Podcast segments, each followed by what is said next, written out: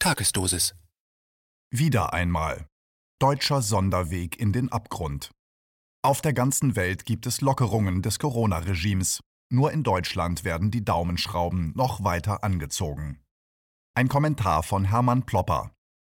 Am Zürcher Limmertufer sitzen die Besucher fröhlich und ohne irgendwelche Beschränkungen in Cafés und Kneipen, in den Gartenlokalen, in Parks. Sie genießen einfach mal das Leben. Menschsein nach harten Entbehrungen.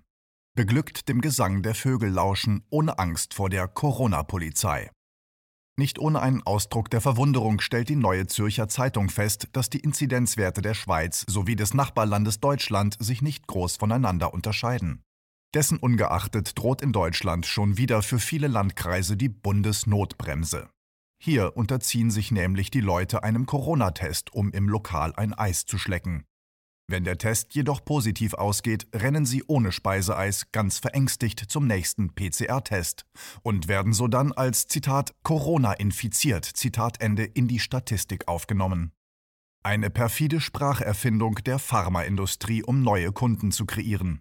Gesunde werden ab sofort als Zitat asymptomatisch infizierte Zitat Ende bezeichnet wobei dann die so erzeugte Statistik keinen Unterschied kennt zwischen Personen, bei denen Virenpartikel im Körper herumzirkulieren, ohne irgendwo angedockt zu haben, das nennt man in Fachkreisen Kontamination, und jenen Personen, bei denen das Virus bereits im Körper angedockt hat und sich fortpflanzt, was man als infiziert zu bezeichnen pflegt.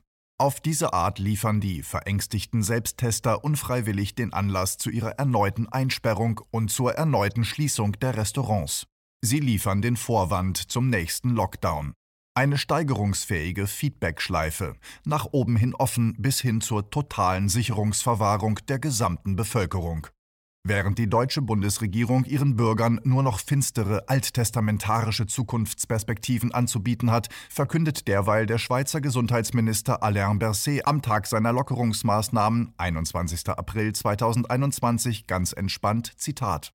Heute ging es darum, den Menschen eine Perspektive, einen Weg aus der Krise heraus aufzuzeigen. Zitat Ende. Welch ein Kontrast zu den apokalyptischen Reitern in Berlin. Zum Beispiel im Nahen Osten. Israels Gesundheitsministerin Juli Edelstein verkündet, Zitat, Israel geht zurück zur Normalität. Zitat Ende. In Paris sitzen die Leute in Straßencafés, gießen sich ihren Pernod ein und schauen den entspannten Flaneuren zu allerdings zunächst nur bis zum frühen Abend, dann müssen die Franzosen leider noch immer in die Haier. Die Niederländer haben ihre Bewegungsfreiheit tapfer wieder erkämpft, wobei sich salutierende Militärveteranen mutig zwischen Demonstranten und Polizei gestellt haben. Am Nationalfeiertag zum Geburtstag von König Wilhelm feierten die Niederländer so unerschrocken in der Öffentlichkeit, dass die Polizei angesichts der schieren Menschenmassen die Übersicht verlor. Die Regierungen haben nunmehr ein Einsehen. Die Corona-Politik kann und darf dort nicht so weit gehen, dass die eigenen Lebensgrundlagen nachhaltig in den Boden gerammt werden. Ein gewisses Maß an basaler Vernunft geht in diesen Kreisen dann doch um. Also soll bald wieder ein ganz normales Leben einkehren. In Großbritannien wird definitiv am 21. Juni mit allen Corona-Regeln Schluss sein. In den USA ist in 24 Bundesstaaten schon jetzt wieder alles normal. Wenn auch in dem Land der unbegrenzten Möglichkeiten augenblicklich vieles schief geht, sind doch gewisse Grundsätze seit den Gründertagen von Thomas Jefferson unverrückbar. Dazu zählt die Unabhängigkeit der US-Bundesstaaten von der Zentralregierung in Washington in ganz wichtigen Bereichen. Und auch die Biden-Administration im Weißen Haus hat unmissverständlich klargestellt, dass sie nicht daran denkt, eine Impfpflicht einzuführen und auch keine Impfpässe verordnen will. Schließlich hat ein freier Amerikaner auch keinen Personalausweis. In China, in Russland und in vielen asiatischen Ländern herrscht schon lange wieder Normalität. In keinem dieser Länder soll die Impfpflicht eingeführt werden. Man beschränkt sich darauf, für Risikogruppen passende Präparate vorrätig zu halten. Nur in Deutschland wird das öffentliche Leben immer weiter heruntergefahren, gerade so als würde bei uns die Pest wüten. Bundesgesundheitsminister Spahn bringt einen Inzidenzwert von 20 als kritische Grenze für einen erneuten Lockdown in die Diskussion ein. Und ungeachtet des Gleichbehandlungsgrundsatzes in unserer Verfassung steuert die Bundesrepublik Deutschland de facto auf ein System der Apartheid zu. Wer sich nicht impfen lassen will, muss eben, genauso wie Nachbars Wauwau, draußen vor den Fachgeschäften, Kneipen und Theatern bleiben und sich die Nase platt drücken an den Fensterscheiben, während Geimpfte feiern dürfen.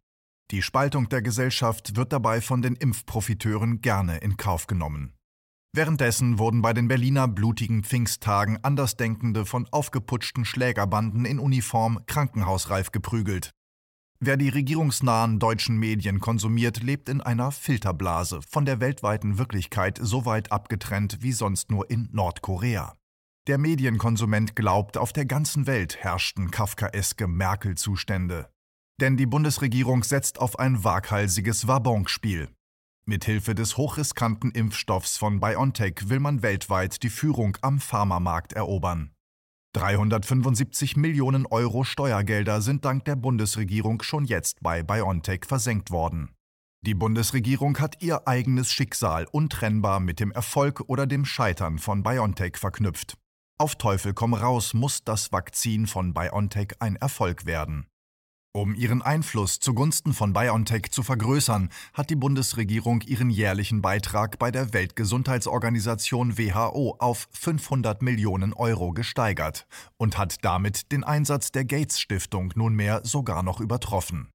Der erdrückend dominante Einfluss Deutschlands in der EU, personifiziert durch Ursula von der Leyen, wird gnadenlos zur europaweiten Durchsetzung des BioNTech-Impfstoffes ausgereizt. Sollten sich jedoch die Indizien weiter verdichten, dass das weitgehend unerprobte BioNTech-Präparat verheerende Impfschäden zur Folge hat, könnte der deutsche Sonderweg schnell in den Abgrund führen. Um die nötige Stimmung und Duldungsstarre zu schaffen, werden in Deutschland nahezu alle Lebensbereiche radikal heruntergefahren. Und auch jene Bereiche, die bislang noch nicht von den Corona-Beschränkungen betroffen waren, geraten jetzt zunehmend in Schwierigkeiten. Die Baubranche zum Beispiel lief bislang auf Hochtouren und konnte sich vor Aufträgen kaum retten. Das ist auch jetzt nicht anders. Doch jetzt kommt es im Zusammenhang mit Corona weltweit zu Lieferengpässen. Es fehlt an allen Ecken und Enden an Nachschub. Baumaterialien werden knapp. Metall kann kaum noch geliefert werden. Die Unternehmen horten Holz und Zement. Sogar bei Lebensmitteln zeichnen sich Lieferengpässe ab. Das sind Probleme, die neben vielen anderen die Regierungen überall auf der Welt zum Einlenken veranlassen. Nicht so in Deutschland. Die Preise werden auch bei uns bald steigen, da sind sich die Wirtschaftsexperten einig. In einer derart brenzligen Situation die Mobilität zu drosseln, das wird die Knappheit selbstverständlich verschärfen und die Inflation anheizen. Zudem fällt den deutschen Eliten nichts Intelligenteres ein, als sich geopolitisch an die USA zu ketten und den Rest der Welt mit vollkommen unqualifizierten Pöbeleien zu verprellen. Jener Teil der deutschen Unternehmerschaft, der bei diesem Isolationskurs in den Untergang marschieren wird, traut sich noch immer nicht aus der Deckung, um dem Wahnsinn offen entgegenzutreten.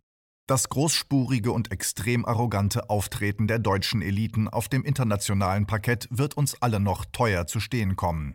Wir können nämlich im Fall des voraussichtlichen Scheiterns des BioNTech-Vakzins als technologischen Blinddarm wenig Mitleid und Verständnis bei unseren europäischen Nachbarn erwarten. Wir alle müssen dann die Zeche zahlen für den zweiten deutschen Sonderweg. Ähnlich schonungslos wie beim kläglichen Ende des ersten deutschen Sonderweges im Jahr 1945.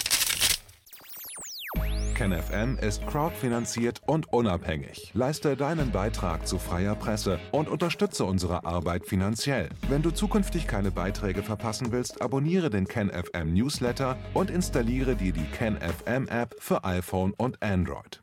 Weitere Informationen auf kenfm.de/support. Hallo Community. In diesem Video möchten wir euch das Thema Bitcoin ans Herz legen.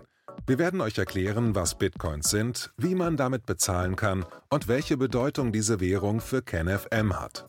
Viele von euch haben sicher schon von Bitcoin gehört oder nutzen es sogar privat. Wie ihr KenFM mit Bitcoins unterstützen könnt und warum das für uns aktuell sehr wichtig ist, verraten wir euch jetzt. Das ist ein Bitcoin.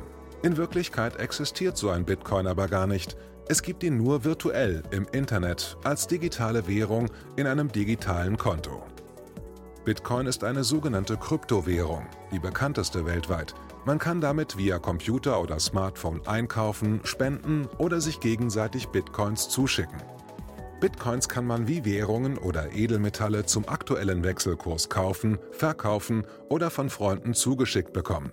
Einzige Voraussetzung ein E-Wallet, zu Deutsch eine elektronische Geldbörse.